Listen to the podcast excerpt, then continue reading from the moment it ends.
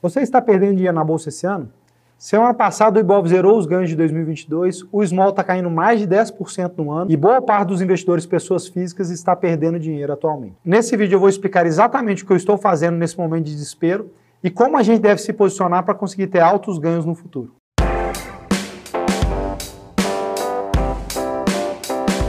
E neste vídeo eu vou sortear um livro que é super importante para qualquer investidor, que é o Jeito Warren Buffett de Investir. Para você participar é muito simples, basta fazer algum comentário aqui no vídeo que você já concorre ao sorteio desse livro. E se você já faz parte da comunidade do canal, que são pessoas que são ricas no longo prazo, já curte aqui, que sabe que esse vídeo vai ser bom. Se você ainda não conhece, assiste esse vídeo e se ele te agregar, curte para ajudar esse vídeo a chegar a cada vez mais pessoas. Primeira coisa para a gente entender é o que está acontecendo agora.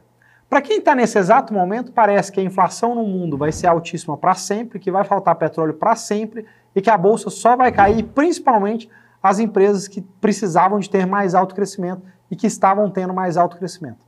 Mas quando a gente analisa a economia, ela é feita de ciclos. Fazendo analogia, o que é um ciclo? Pensa que eu tenho um pneu de bicicleta e que eu coloquei uma bolinha branca na parte de cima desse pneu. À medida que ele vai girando pensa que ela vai, cada dia que passa, você fala, bom, cada dia que passa essa situação piora, essa bolinha está cada dia mais embaixo.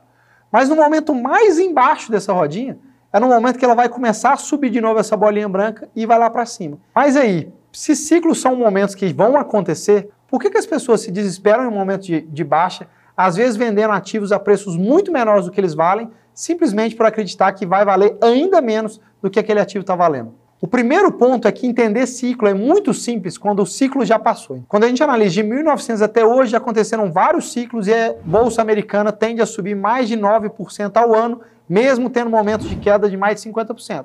Pô, lindo, melhor investimento da história dos Estados Unidos é você investir em ação, mas para aquela pessoa que está naquele momento perdendo ação, não parece que vai ser um ciclo. Você não olha para o longo prazo, você olha para aquilo que está acontecendo exatamente com você. E aí, na hora que você vai na mídia tentar entender o que está acontecendo, você entra nos jornais, as manchetes são de inflação persistentemente alta, de falta de matéria-prima, de aumento do preço da gasolina e que isso vai tender a aumentar cada dia mais.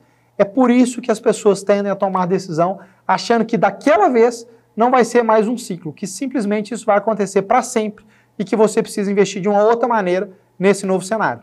E essas mudanças de percepção fazem com que, em alguns momentos, o mercado esteja em depressão, que ele acha que sempre vai valer menos e que as empresas vão piorar. Acredito muito que a gente está num momento desse agora. E momentos de euforia, que o mercado compra qualquer coisa a qualquer preço, porque acha que vai melhorar sempre. Qual que é a nossa diligência? Não ficar tão desesperado naquela, porque a gente sabe que vai voltar, e nem ficar muito feliz na alta, porque muito provavelmente quando tiver todo mundo falando de ação, é porque os preços estão altos. E é exatamente isso que a gente consegue ver nesse gráfico aqui de baixo. Então a gente cruzou o gráfico do Ibovespa pelo interesse das pessoas de investir em ações. Então, quando a gente pega que o Ibovespa já estava subindo desde 2016 e ainda em 2019, depois do Ibovespa ter subido mais de 60% do mínimo, começou a surgir um interesse muito maior por ação e a gente vê o interesse subindo. E na hora que o interesse por ações no Google está quase perto do máximo, a gente começa um momento de queda das ações do Ibovespa, cai de mais de 125 mil pontos para 103 mil pontos. E lembrando que nesse exato momento, as ações que estão fora do Ibovespa, ou que compõem menos o Ibovespa, estão caindo muito mais do que o Ibovespa. Então é normal você ver uma ação caindo 50%, 60%, mas isso não está refletindo o Ibovespa, porque grande parte dele é formado por Vale, Petrobras e grandes bancos. E por que, que é importante a gente analisar ciclos econômicos? Né? Se a gente for pegar um dos melhores fundos da história dos Estados Unidos, que é o fundo Magellan, enquanto o Peter Lynch foi gestor dele, que rendeu 29,9% ao ano, você lembra que a gente falou que a Bolsa Americana dá mais de 9% ao ano? Então esse fundo deu mais de três vezes a Bolsa Americana no mesmo período. A grande maioria das pessoas perderam dinheiro enquanto investiam nele. Pô, mas como isso é possível? Um fundo que rendeu 29% ao ano, as pessoas perderem dinheiro? Porque a gente pensa que ele deu 29% ao ano assim, ia acumulando. Mas na verdade ele ia, dava mais do que isso, ele caiu um pouco, depois ele ia e ia fazendo esses movimentos. E o que acontecia? As pessoas investiam nesse fundo. No momento que ele já tinha subindo muito e as ações dentro dele já estavam caras. Quando caía, normalmente as pessoas vendiam. Quando subia e parecia céu de brigadeiro, as pessoas compravam de novo. As ações só estão baratas agora porque as pessoas estão extremamente pessimistas. Na hora que as coisas já tiverem mudado, a gente começar a ser mais otimista com a economia, começar a ver pós-eleição que o Brasil está indo melhor do que se esperava, muito provavelmente a bolsa já vai ter refletido. Foi isso que os investidores do fundo Magellan erraram e mesmo sabendo escolher muito bem o fundo, conseguiram perder dinheiro no que foi o melhor fundo de ações nos Estados Unidos nessa época. Mais um ponto para a gente analisar isso é um gráfico que a Brasil Capital fez de como é que funciona a bolsa pós grandes períodos de queda. Então, se a gente for pegar um período de queda que aconteceu em 1995 de 50%, a bolsa teve uma performance 121% após um ano da crise e 329% após dois anos. Pensa o cara que quando estava caindo 45%, 50% falou não aguento mais perder dinheiro e vendeu, ele perdeu uma valorização de mais de 329%.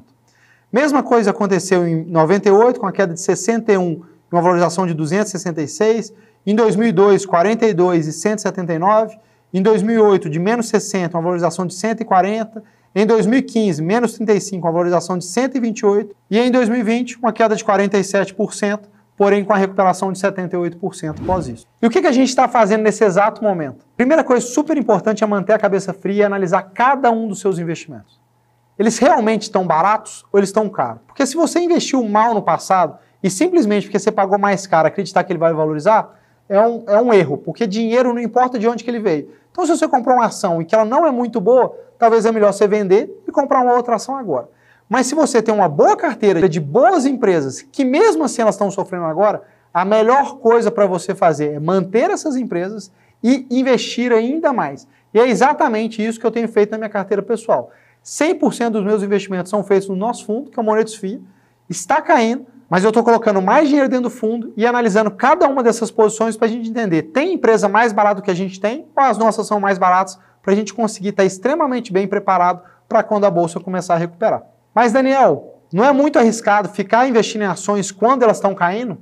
A pergunta que eu te faço é, será que não é muito mais arriscado a gente comprar ação cara e vender barato na expectativa dela cair mais ainda?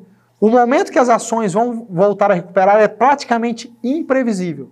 Então, se a gente vender uma ação mais barata, esperando que ela fique mais barata ainda, e ela não ficar mais barata, ou ela voltar antes da gente pegar a volta, a gente vai ter sofrido na queda sem pegar a volta. Então, é sim arriscado investir em ação de uma maneira geral, e o jeito correto é diversificar. Então, nunca tenha uma, duas, três empresas em carteira, tenha 10, 12, 18 empresas, que é o que a gente tem nesse exato momento.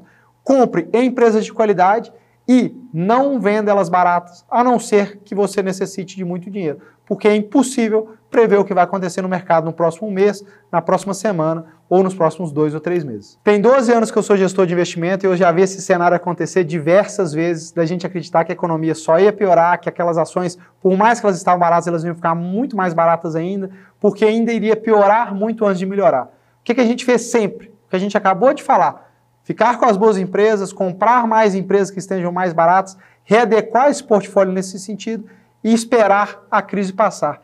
E eu posso dizer que nesses últimos 12 anos a gente nunca se arrependeu e tudo que a gente analisa na história, sempre que isso aconteceu, ter sangue frio, investir por longo prazo, sempre foi o melhor caminho. E se você gostou desse vídeo e gosta desse tipo de conteúdo e conteúdos de empresas, se inscreve aqui no canal e ativa notificações para você não perder nada desse conteúdo e assiste esse vídeo aqui, ó, que a gente fez analisando o IBR, que é uma das queridinhas do mercado de ações brasileiros.